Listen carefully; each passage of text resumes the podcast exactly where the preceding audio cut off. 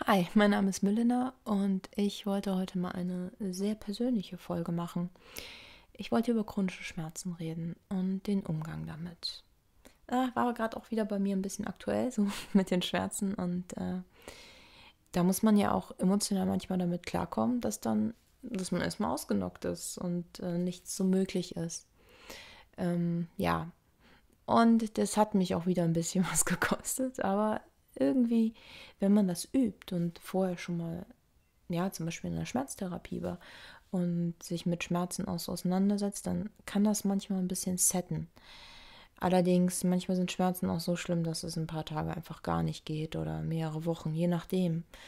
Ja, also chronische Schmerzen. Ich habe jetzt hier so ein paar Notizen. Ich mache das heute ein bisschen anders, da, ähm, ja, Videos schneiden lang ist noch nicht drin, aber demnächst. Also probieren wir mal hier was anderes. Und ich hoffe, es gefällt dir. Also chronische Schmerzen. Ähm, ja, es kann verschiedene Ursachen haben. Also gut ist natürlich die Ursache zu klären.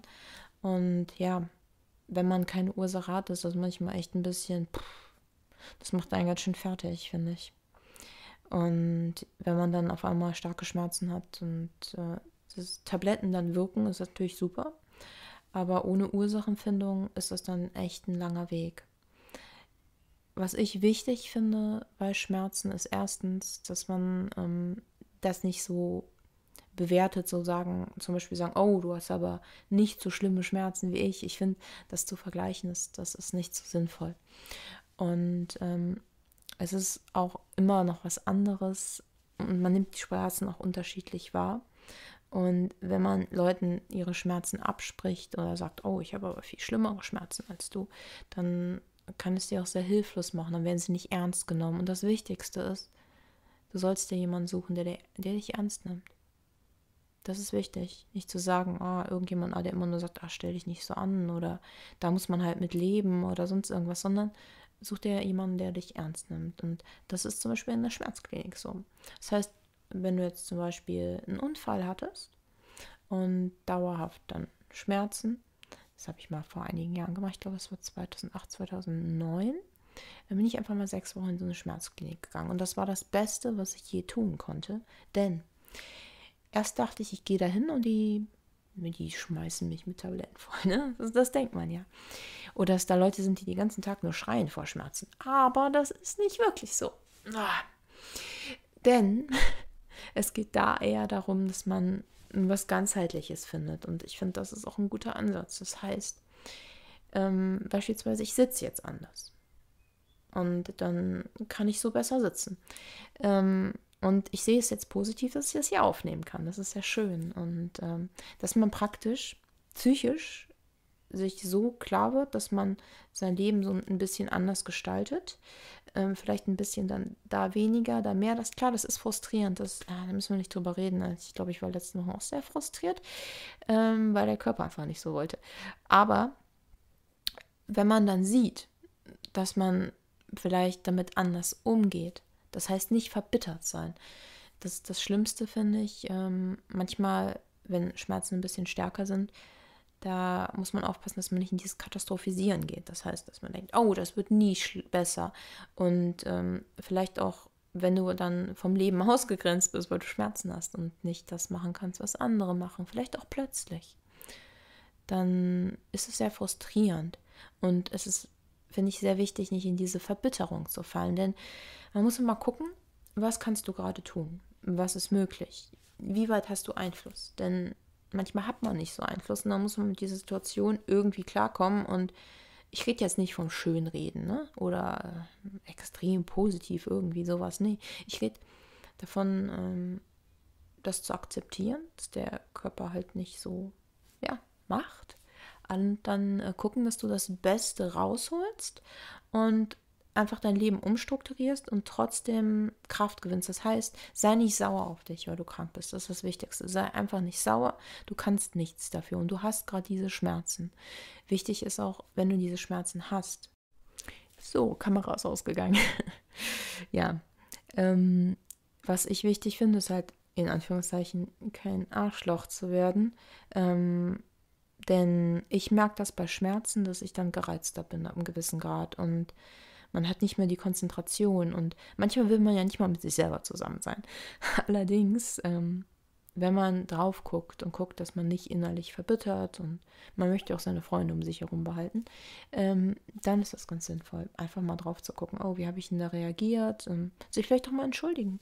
Und ganz ehrlich, äh, die Leute, die ich liebe, haben Verständnis dafür, denn jeder weiß ja eigentlich, wie es ist, wenn man Schmerzen hat. Jeder hat sich irgendwie mal ein Bein gebrochen oder hatte mal irgendwie extreme Schmerzen. Und wenn man das dann so beschreibt und ähm, das aber auch ähm, jemanden ganz nüchtern beschreibt, ich finde dieses Dramatisieren, da muss man ein bisschen aufpassen, sondern das sehr nüchtern beschreibt, nicht runterspielen, aber manchmal spielt man es ja runter, weil man das selber vor sich runterspielt und denkt, oh nee, ich will nicht so viel Probleme haben, ich will nicht so viel Schmerzen haben, aber ja, dann nochmal in so eine Schmerzklinik zu gehen und das aufzufrischen, ist auf jeden Fall eine gute Sache. Und sich auch einen Schmerztherapeuten zu suchen. Denn es gibt auch Ärzte dafür. Du musst nicht immer zum Orthopäden gehen, der dich dann nach Hause schickt, weil er das nichts verschreiben kann. Und du wartest dann drei, vier Stunden und ja, nicht Orthopäden. Da hat man ja manchmal verschiedene Erfahrungen, die sind ja auch sehr überfüllt. Ähm, wenn du einen Facharzt suchst, der zum Beispiel auf Schmerztherapie ähm, ja, sich ähm, professionell eingestellt hat und dann auch ganz anders mit dir redet. Denn der hat auch diese psychologischen Aspekte. Er weiß das. Äh, so, noch ein Kameraausfall. Also, die Zuzahlungsbefreiung, das kann dir echt helfen, denn wenn du chronische Schmerzen hast, das kann auch irgendwann echt ins Geld gehen. Allein die ganze Krankengymnastik und dann bezahlst du da wieder was, da wieder was und das alles aufheben muss ja nicht sein.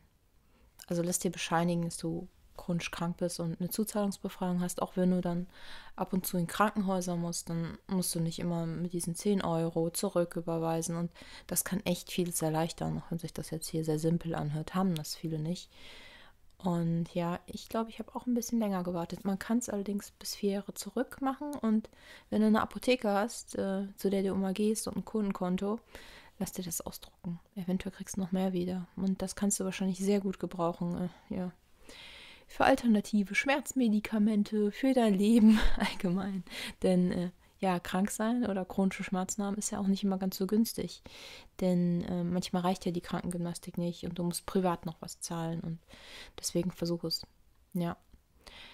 Hier ist ja gerade wieder die Kamera ausgefallen und äh, ich habe ja am Anfang der letzten Sequenz gesagt, ich versuche nicht, äh, in Anführungszeichen, kein Arschloch zu werden das ist halt auch so eine Sache. Ähm, wenn Dinge ausfallen, ich habe jetzt hier einfach was anderes an. Ich denke mir, manche Sachen muss man versuchen lockerer zu nehmen. Also an seiner Resilienz arbeiten ist echt wichtig, dass man nicht austickt, weil die ganzen Videosachen jetzt wieder weg waren, ähm, sondern dass man dann denkt, okay, und das einen anderen Angang hat. Das ist aber allerdings Arbeit, also gerade auch seine Wut loszulassen, denn man ist ja auch wütend, wenn man Schmerzen hat und, keine äh, und dauernd keine Kraft hat beispielsweise. Es, ist, es kann ja verschiedene Aspekte sein. Und dieses Loslassen der Verbitterung, ich finde, das ist ähm, mit das Aller, Allerwichtigste, wenn es um Schmerzbehandlung geht und um chronische Schmerzen. Denn wenn man so viel Kraft verwendet, dann sauer zu sein, vielleicht auch sauer auf deinen Körper und ihr fühlt euch vielleicht auch nicht mehr eins, denn es tut immer weh und es ist ja auch sehr erschöpfend. Und es ist auch völlig in Ordnung, wenn du nach mehreren Nächten, in denen du Schmerzen hattest, vielleicht auch durchschreien musstest, wenn du einfach mal fertig bist. Also so fertig. Und dann ist es wichtig, um Hilfe zu bitten. Damit du auch zu den Ärzten kommst oder so.